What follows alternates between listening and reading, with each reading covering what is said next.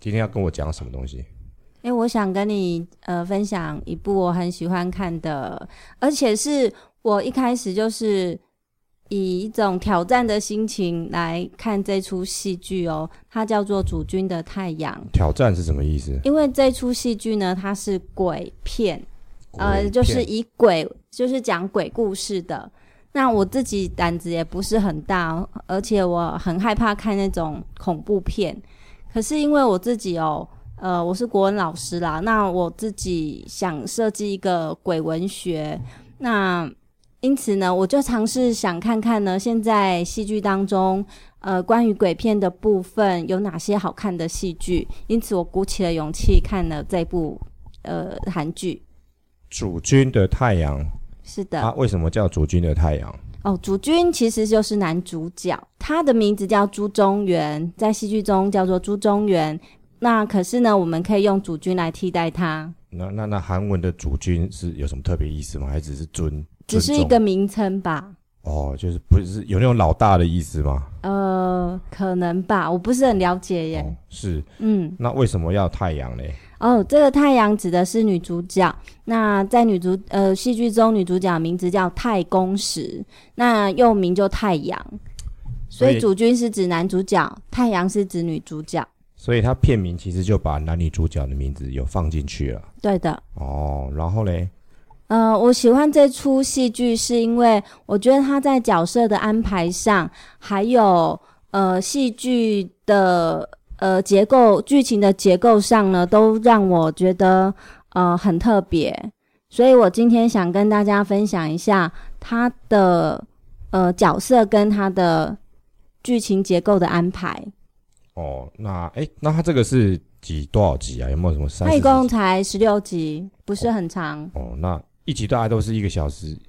不到吧？大概是十五分钟不哦，那到这吧就。是它每它每播一集就是一小时的时间这样子。嗯，是的。哦，好，那它故事大概是怎么样的故事？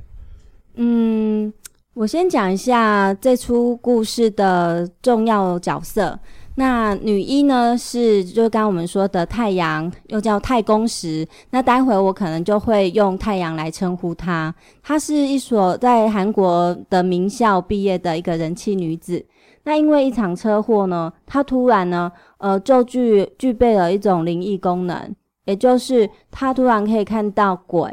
那在鬼界呢，各式各样的鬼，有些很恐怖，那有些是很和善的。嗯，他突然具有具备这样的能力，而且他在鬼界呢，呃，是闪闪发亮的，所以很多的鬼喜欢跟着他。那也很多鬼呢会拜托他为他处理一些他在生前呢还没有完成的心愿。那那因为太空石他具有这样子的能力哦，所以他其实，在现实生活中是很难好好的工作或是生活。啊，就是说常常会跨流贵就对了。是的，有时候他开车可能就突然鬼就撞过来，所以他是没有办法开车。生活是，中有很多的限制。所以它听起来这种鬼片，我在想，它这是二零一三的片子的的电电视剧嘛，呃，二零还是更一早？二零一三，嗯，二零一四年尾年初那个时候哦。吧。那这样子，这种鬼片就会让我想到有两个，一个就是那个日本的卡通嘛，《花田一路》。花田一路哦对，就是是说，可是好像就不知道为什么哦，他也是好像就是脑袋撞到之后就看到鬼这样子嘛，然哦后就而且很会多帮很多的鬼处理一些对事对对，情。听起来很像。那还有一部是电影，是那个港香港的电影嘛，然后然后它的片名叫做《我的左眼遇到鬼还是看到鬼》这样子。嗯，这部片还蛮有名的你，有但是我好像呃没有，还不太呃，大大家忘记了。我想大致是类似的过程，只是说它是电影，然后在一个半小时之内把这些看到 看到鬼的书的的内容，然后包一包，再把一个爱情元素，就是刘青云跟那个郑秀文的爱情怎么前世今生这种东西嗯哼把它绑在一起，这样，所以其实是大致上是这样子的一个剧本嗯、我想这两出戏剧是蛮雷同的哦。哦。那所以它十六集，它大大概遇了多少只鬼？是是十六只鬼吗？还是没那么多？呃，是基本上呢，从故事的剧情结构来说，它这十六集呢有一条主线，还有每一集都是一个副线。是所以主线应该就是他跟男主角的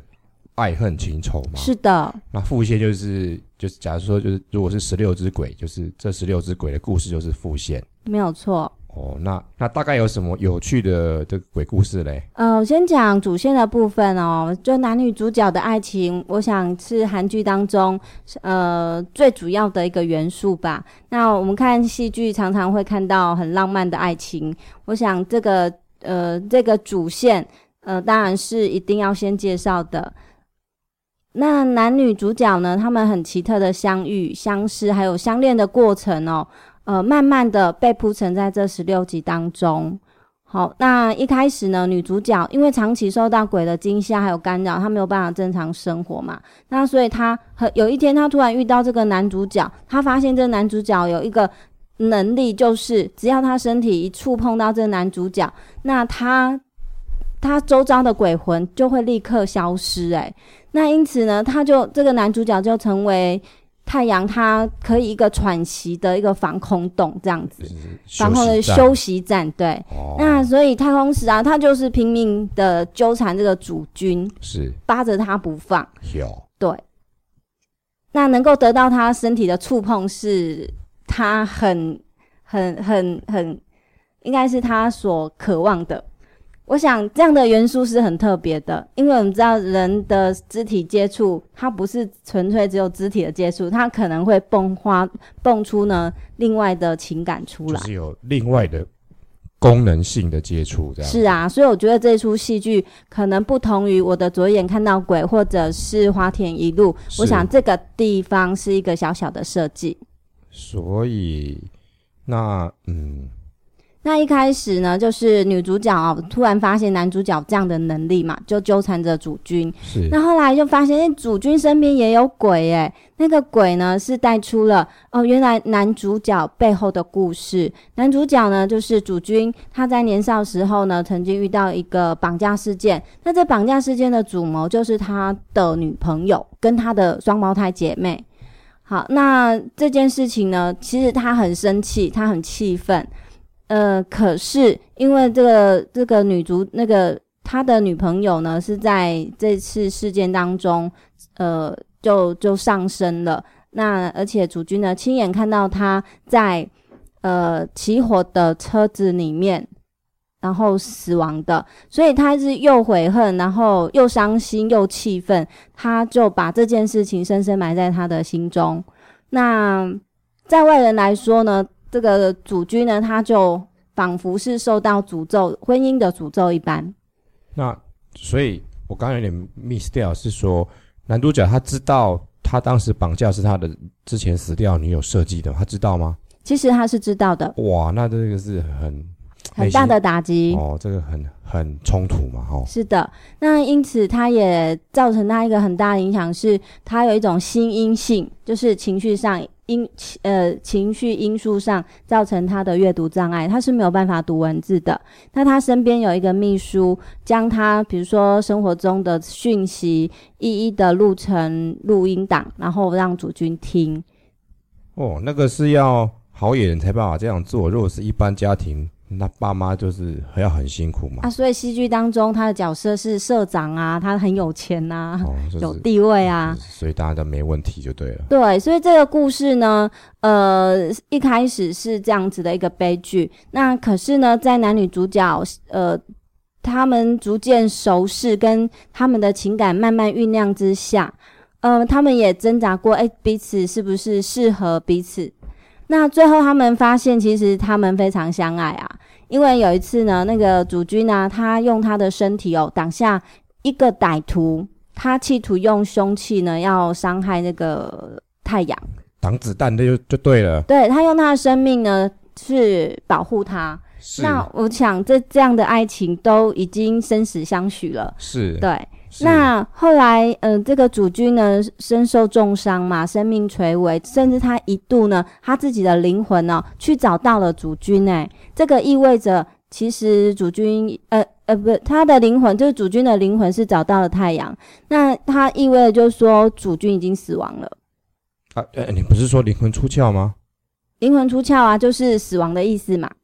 哎，不，呃，是说出了没回去的意思喽？那后来当然呢，呃，太阳他知道，他知道他算是离开他自己的身体哦，是，所以他企图呢就跟灵美要达成一个交易，哎就是他要用他未来的生命呢为灵美工作，换取主君的生命。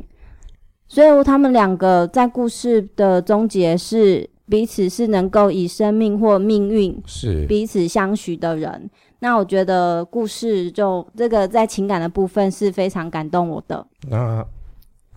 这个除了这个感动生命的感动之外，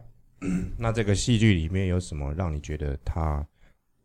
特别的地方？我想爱情只是一个小小的元素啦。是那最主要是，我觉得这出戏很特别的地方是，它也结合了社会的现实状态，比是如说每一集都有一个主要鬼魂会出现，那是哎每一个鬼魂呢都有不同的形象。嘿，好，我觉得这是看这出戏很大的挑战。那有血肉模糊吗？哦，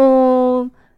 我觉得他的鬼的形象打扮就是他的一种艺术设计。就是不会很可怕就对了。哦，超级可怕的哦耶，哦真的吗很可怕你。就但是你会想说，到底怎样的妆会化成这么可怕呢？是我，想这个也是一个呃很专业的部分不。过这个我倒是保保留怀疑的态度，因为你可能鬼片看的不够多，所以呃它这个稍微画的厉害，画的这样花花绿绿，你就会觉得很可怕。可是如果你看过好莱坞，或是看日剧，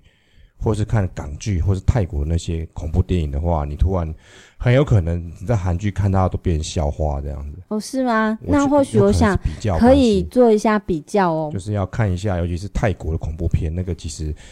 我我是目前还没有这种勇气来看泰国恐怖不然片。就是可以看当年李心洁得奖那一部，可是我我我忘记叫什么名字，就是其实他那种就是，即便你把声音关掉，看起来都还是很可怕这种这电样影。子哦，对对对，所以我觉得我听们起来需，要看到这么恐怖的电影吗因？为你想，因为你说很可怕，所以我想说，可怕总是要有一个参考的，对对，所嗯以哼想说，呃，或许它没那么可怕，但是因为是你看，所以就这么可怕这样子。好，我想这个可以，或许我们可以再成为一个专题再讨论吧。就是这是什么什么鬼片的化妆的比较这样子吗？是啊，哦，那除、哦，我我刚刚还没有讲完，就是是每一集的故事，每一呃就会有一个主要的鬼，是那这个鬼呢就会带出他现世哦，就是他呃又再出出再次出现的原因跟背后的故事。那我印象很深的是，是呃，像第二集啊，他在讲。呃，那个主君他的百货公司啊，有一个很漂亮的喷泉，喷泉上呢，呃，有喷泉这个背景呢，呃，被被观就被顾客呢在在那个地方拍呃照片，在拍照，然后看到了灵异的鬼，就是在相相片当中看到了鬼。是那这个照片被流出去之后，是那引起了一一阵恐慌，这样子。是那后来仔细的追究之下，呃，这个鬼其实是某高中女生，她因为受到同才的排挤，那也也算呃不算霸凌啦，算排挤啦哈。那她呈现了一个校园的。呃，算是霸凌或排挤的事件，是对，那让这个女女子在当时呢被排挤之后，至少他伤心之余呢，他自己在悲伤的回家的路上呢，呃，就是车祸死亡。哦，对，那他这个冤魂可能就就久久不去。那为什么跑到那家百货公司去嘞？嗯、他想要跟着这些好朋友一起照相，哦，对，原来那是这样所子以这个照片，呃，他的好朋友的背后就是有他自己的那个鬼魂的的影像。是是对，那另外呢，我印象很深的是，还有一则是有一出戏呢，他在介绍百货公司哦的下班的夜晚哦，呃，突然哦传来一阵那个高跟鞋的声音，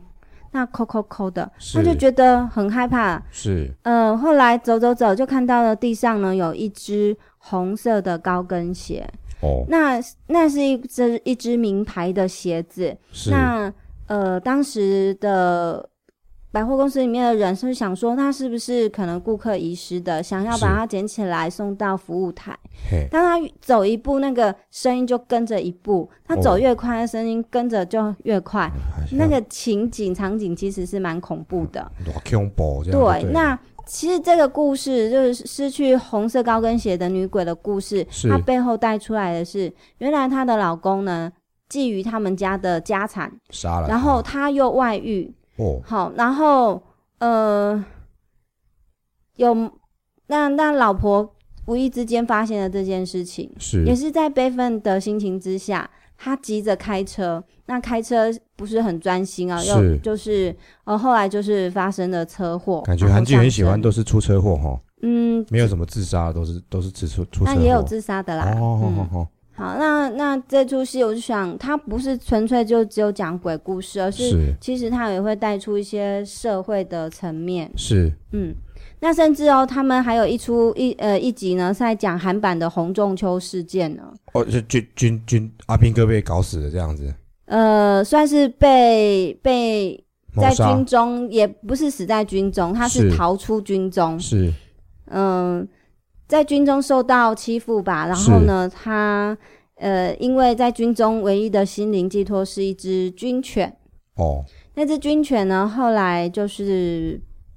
被执行的安乐死。哦哦哦，哦对，，所以也有狗的灵魂出现。哦，那狗怎么会跟他沟 通呢？然后，然后那个这个韩版红中佑事件呢，就是这个失失去他心灵寄托的那只狗的那个主角，是他后来就逃兵。啊是本来可能会阴错阳差会持枪杀人啦。那后来呃，因为女主角的太阳跟男主角主君从中的协调跟安抚，是，所以整个事件就落幕了。就就没有杀人就对对了。对对，哦，那它除了是一个反映当时，呃，反映韩国军中的一些景象，是那它它的鬼是狗的鬼，那狗怎么狗讲话的灵魂，狗怎么讲话？那这是一个忠犬吧？是那这只狗是只有太阳可以看得到的，哦嗯哼，那是什么狗啊？就是狼犬吧，哦德国狼犬我。想应该是吧，军犬都都都是德国狼犬。然后还有一个，最后介绍一个我也很感动的是，它里面讲到有一个呃有一只呢残破不堪的洋娃娃，是那被一个小孩捡回是去了。是那后来这个小孩就生病了。是原来这个洋娃娃里面住个住着三个受虐儿童的灵魂。哦，嗯，还好不是细菌什么，总以也是传染病呢。那它其实呃背后也带出来一个被家受家暴的儿童。是嗯，那呃不是太三个吗？鬼魂是三个，然后现实是是被一个小男孩捡回去，那小男孩是被家暴的，哦，嗯就是都是，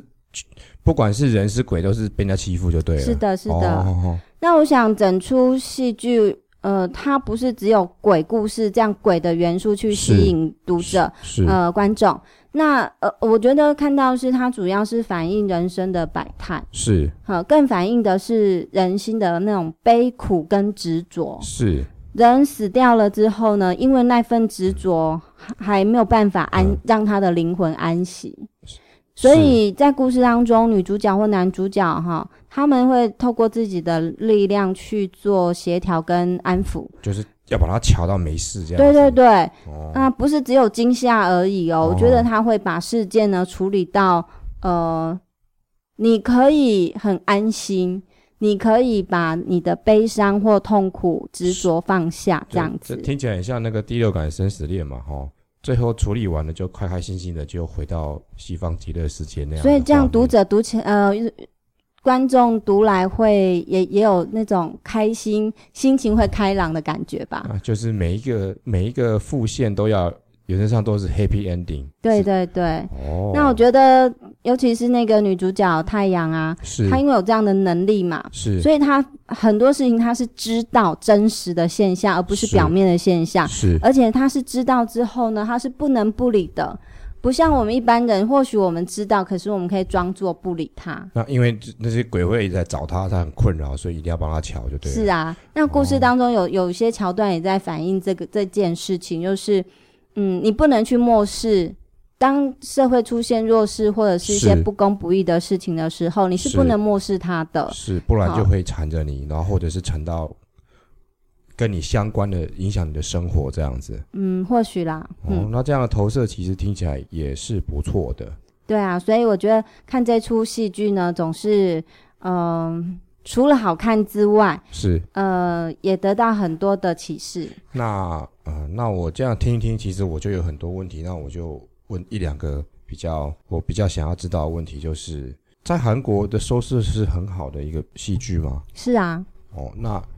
在台湾收视也是很好这样子。嗯，应该不错。那他这里面这男女主角来过台湾了吗？男主角、女主角没有哎、呃，哦我不太知道哎、是，我是只有看戏剧，并没有去追星哎、哦，对啊，我只是好想是说，他既然这个戏剧这么成功，我想知道说，他这个以商商业角度来看，他这些戏剧他还有做什么样的商业的延伸？这样，我只是有点好奇这样。那另外一部分是说，如果一样是做一个对照好了，那台湾其实也早期也是有一些乡土剧啊，或是所谓类戏剧嘛。嗯，那这种类戏剧就有点像最早期以前的什么天眼啊，还是什嗯哼么哼圣厨如之类的嘛。嗯哼可哼，是然后他呢都是演很多年，都是上百集，那原则上都是一个故事，然后可能有一个鬼这样子，然后最后透过任何的形式去把个事情就是处理好，那不见得是单一的主角或是灵媒去处理这样子。嗯哼，那为什么就是它戏剧背后的元素其实是类似的？那为什么韩剧看起来会让你感动，但是为什么那些台湾那些类似这样戏剧或是类戏剧东西看起来就好像没什么感动，或是就觉得好像很假？为什么会有这样子的差别？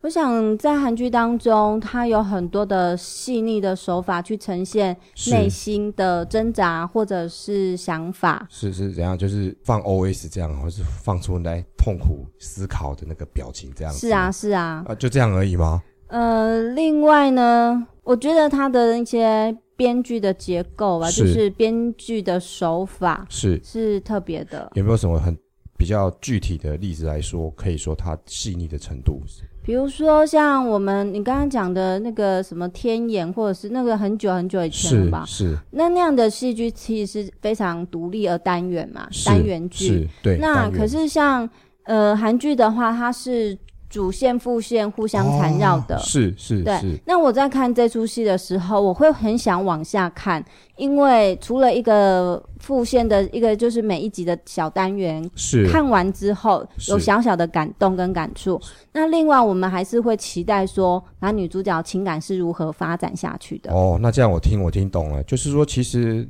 韩剧的的核心其实它是有多条主线同时发展的这样子。嗯然，后是，它的轻重缓急其实上分得非常清楚的，嗯那可能像我们的类戏剧，就是说一个故事一个故事完全是独立的这样子，嗯哼所以当中没有牵连性，那其实新鲜感或者是吸引你想要再下去看的因素是没有的。嗯，是这样讲吗。那另外就是在韩剧当中，你看它一集就会有一个小故事，是是鬼嘛哈，呃，而且这故事呢就刚好一集就结束了。哦所以它的起这个节奏是很快的。那这几是年来流行的韩剧节奏都是非常快速，哦是是对是这个是要内容很扎实、很丰富，是，对，那会很吸引读者。所以是可能有借用一些电影的手法放在电视剧里面这样子在比较快嗯，的角我想度在台湾的部分，有一些戏剧如果能够更紧凑一点的话，是也这个部分是如果更紧凑一点的话，我想会比较 比较吸引观众吧。那如果说这样讲是，比如说哪一些戏剧它怎样紧凑法，你会觉得会比较好看一点？有没有办法举出这样子的例子让我了解？呃嗯、哪些戏剧哦？比如说你可能看过哪一些觉得还不错，但是因为好像少了什么东西，它但是如果多了什么东西，你就会觉得你曾经看过的那些戏剧就会变得更好看，这样。我想前一阵子台湾很流行的，也收视还不错，叫《我的自由年代》。哦，是，就是在讲九零戒严之后的那个时候的大学生的事情。对，那我想算是它，这是一出蛮清新的校园剧，是那也反映当时的一些社会风气。是，呃，算是，呃，我觉得算是也难得少见的一出有有有意涵的戏剧，哦，意那涵有什么意涵在里面吗？就是讲自由的时代，自由的时代。对，哦解严的时代，哦自由的时代，是追求自我的时代。 ，OK，好，嗯追求自我的时代，但是我觉得它还是不够紧凑啦，就是比如说有有时候就会呃。有一些校园生活的脱戏，脱戏。呃，就是我或许我能够意想到这个活动过程的结果会是什么，可是它可能需要花个两集三集去陈述这段小故事这样子。哦简称就是脱台前的意思啦。呃，我不晓得这样讲公不公正，是是，就这是是我纯说，粹个人的想法。是就是说，一样一个事情，你不需要用到这么多的的时间跟表达一个事情的过程。嗯，哦，那这样我理解了。好啊，那就不错啊。这个也知道，这个现在韩剧拍，现在拍出来韩剧，它里面有哪些特别的地方，那有哪些值得看的地方，还有哪些值得思考的地方。那就期待你下一部这个你看过，你觉得蛮喜欢的韩剧，再来跟我们介绍。那我们今天就先聊到这边，那我们下次再会，拜拜。拜拜。